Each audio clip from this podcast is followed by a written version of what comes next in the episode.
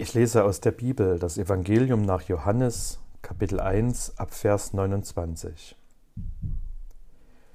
Johannes sieht, dass Jesus zu ihm kommt und spricht: Siehe, das ist Gottes Lamm, das der Welt Sünde trägt. Dieser ist's, von dem ich gesagt habe, nach mir kommt ein Mann, der vor mir gewesen ist, denn er war eher als ich. Und ich kannte ihn nicht aber damit er offenbar werde für Israel, darum bin ich gekommen, zu taufen mit Wasser. Und Johannes bezeugte es und sprach, ich sah, dass der Geist herabfuhr wie eine Taube vom Himmel und blieb auf ihm. Und ich kannte ihn nicht. Aber der mich gesandt hat zu taufen mit Wasser, der sprach zu mir, auf welchen du siehst den Geist herabfahren und auf ihm bleiben, der ist's, der mit dem Heiligen Geist tauft. Und ich habe es gesehen und bezeugt, dieser ist Gottes Sohn.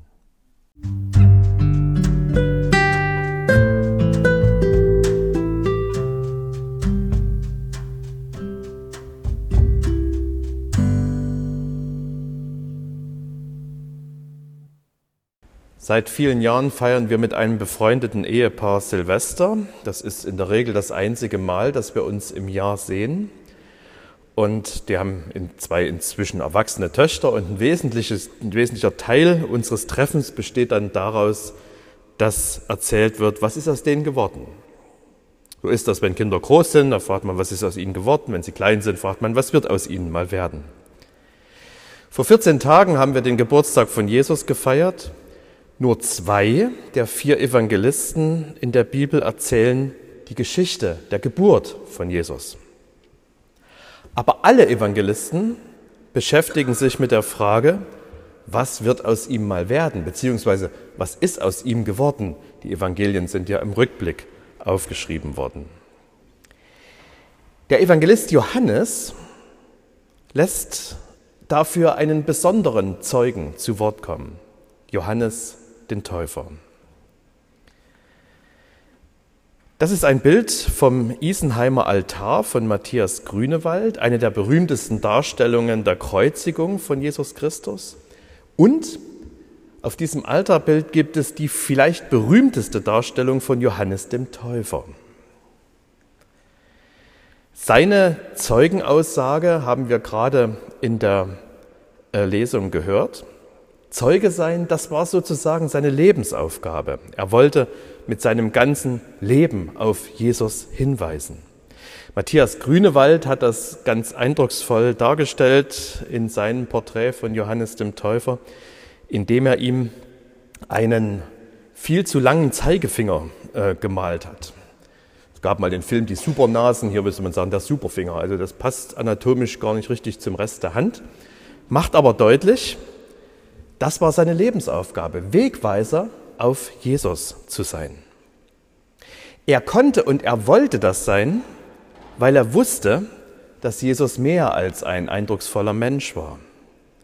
Und Johannes der Täufer drückt das mit zwei Begriffen aus, die wir in diesem kleinen Abschnitt, den Markus so bei uns gelesen hat, gehört haben.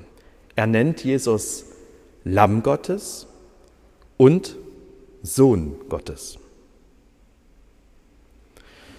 Lamm Gottes. Matthias Grünewald hat das Opferlamm zu Füßen des Täufers auf sein Altarbild gemalt. Das Opferlamm trägt das Kreuz, so wie Jesus später das Kreuz getragen hat. Sein Blut füllt den Abendmahlskelch, weil wir beim Abendmahl an das Blut denken, das Jesus für uns vergossen hat. Lamm Gottes. So hat nur der Täufer Johannes Jesus genannt, sonst kommt diese Bezeichnung in der ganzen Bibel nicht vor. Woran wird er gedacht haben? Er hat vermutlich an die Geschichte seines Volkes Israel gedacht, an die Zeit der Sklaverei in Ägypten und an die Nacht, in der das alles ein Ende haben sollte. Es war das Passafest. In jedem Haus wurde das traditionelle Passalamm geschlachtet. Mose hatte dem Volk gesagt, dass Gott in dieser Nacht den ägyptischen Sklavenhaltern zeigen würde, wer der Stärkere ist. Und um sich selbst vor dem Zorn Gottes zu schützen, sollten die Israeliten die Türrahmen ihrer Haustüren mit dem Blut des geschlachteten Passalams einstreichen. In jedem Haus der Ägypter gab es dann Todesfälle. In den Häusern, die durch das Blut des Lammes geschützt waren, gab es das nicht. Vermutlich war es diese Geschichte, die Johannes dem Täufer einfiel, als er Jesus sah. Er wusste, dieser Jesus wird sterben. Er ist das Lamm Gottes. Er wird ein Opfer. Wenn wir das Wort Opfer hören, dann denken wir an die Opfer unserer Zeit, an Verkehrsopfer, an Opfer von Krieg und Gewalt, an Opfer von sexuellem Missbrauch. Viele sinnlose Opfer werden täglich gebracht. Auf den ersten Blick war Jesus auch so ein sinnloses Opfer, ein Opfer der Mächtigen, die vor ihm Angst hatten. Und das ging ja schon kurz nach seiner Geburt los mit Herodes. Johannes wusste, Jesus wird kein sinnloses Opfer. Jesus hat es dann einmal später von sich selber gesagt, ich bin nicht gekommen, um mich bedienen zu lassen, sondern um zu dienen und mein Leben für alle zu geben. Eine ganz erstaunliche Selbstaussage. Ne? Alle, alle großen und bedeutenden Menschen sind gekommen, um zu leben, um die Welt zu verbessern, zu verändern, zu prägen, zu gestalten. Jesus sagt, ich bin gekommen, um zu sterben. Eine Geschichte kann uns helfen zu verstehen, warum. Ein König wollte in seinem Reich die Korruption bekämpfen. Er erließ deshalb ein Gesetz, dass jeder, der bei einer Bestechung ertappt würde, mit 40 Geiselhieben bestraft werden sollte, eine schwere Strafe. Die erste, die erwischt wurde, war die Mutter des Königs. Als der König das erfuhr, schloss er sich drei Tage ein. Er liebte seine Mutter. Und ihn quälte die Frage, was mache ich jetzt? Wie kann ich die Gerechtigkeit und die Liebe miteinander verbinden? Und seine Untertanen beschäftigt diese Frage genauso. Was wird er jetzt machen? Wird er sein Gesetz auflösen und zurücknehmen? Oder wird er es an seiner Mutter vollstrecken lassen, was aus Liebe eigentlich gar nicht geht? Nach drei Tagen gibt der König einen Befehl, ruft das Volk und alle Großen des Reiches zusammen. Und dann setzt sich der König auf seinen Thron und er verkündet das Urteil. Die Mutter des Königs wird verurteilt zu 40 Geiselhieben. Die Strafe soll sofort vollzogen werden. Und alle sind geschockt und alle warten darauf, dass man nun die Mutter des Königs ergreifen würde. Und als das passiert, steht der König selber auf, er legt seine Krone ab, er legt seine Kleidung ab, er lässt sich an einen Pfahl binden und er gibt den Befehl, die Strafe für seine Mutter an ihm zu vollziehen. Wie dem König in dieser Legende, so ging es Gott, hin und her gerissen zwischen Gerechtigkeit und Liebe. Einerseits Gerechtigkeit, die Menschheit hat sich von Gott getrennt. Wir leben in Trennung, in Distanz von der Quelle des Lebens. Und dort kann es nur den Tod geben. Das muss Gott ernst nehmen. Andererseits liebt er uns. Er will, dass wir leben. Die Lösung? Gott kommt nicht als Richter in die Welt, sondern als Opferlamm. Er trägt selbst die Strafe, die wir verdient hätten, wie der König in der Legende, damit wir frei sind, wie die Mutter des Königs.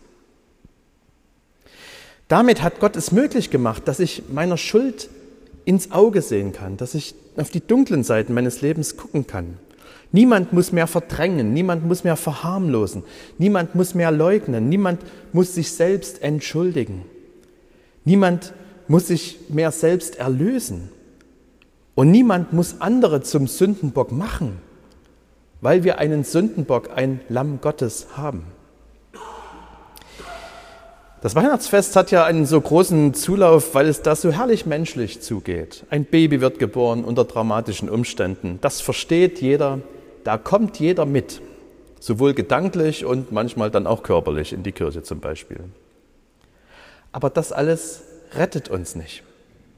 Uns rettet nur, wenn wir wissen, dass dieses Baby nur zu einem einzigen Zweck in die Welt kam. um zu sterben, um sein Leben zu geben als Lösegeld für alle, damit wir leben.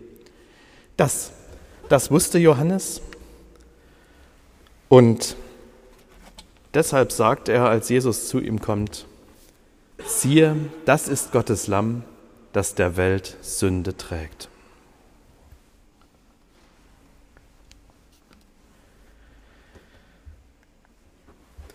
Mit dem Ausdruck Lamm Gottes sagt Johannes, dass Jesus etwas aus unserem Leben wegräumt, nämlich unsere Schuld. Mit dem anderen Ausdruck, den er verwendet, dem Ausdruck Sohn Gottes, sagt Johannes, dass, etwas in, dass Jesus etwas in unser Leben hineinbringt. Das neue Leben, das vom Geist Gottes geprägt ist. Ich sah, dass der Geist herabfuhr wie eine Taube vom Himmel und blieb auf ihm und ich kannte ihn nicht. Aber der mich gesandt hat zu taufen mit Wasser, der sprach zu mir, auf welchen du siehst den Geist herabfahren und auf ihm bleiben, der ist's, der mit dem Heiligen Geist tauft. Und ich habe es gesehen und bezeugt, dieser ist Gottes Sohn. Johannes nennt hier kein Beispiel, wie dieses neue Leben sich auswirkt. Das finden wir an anderen Stellen in der Bibel.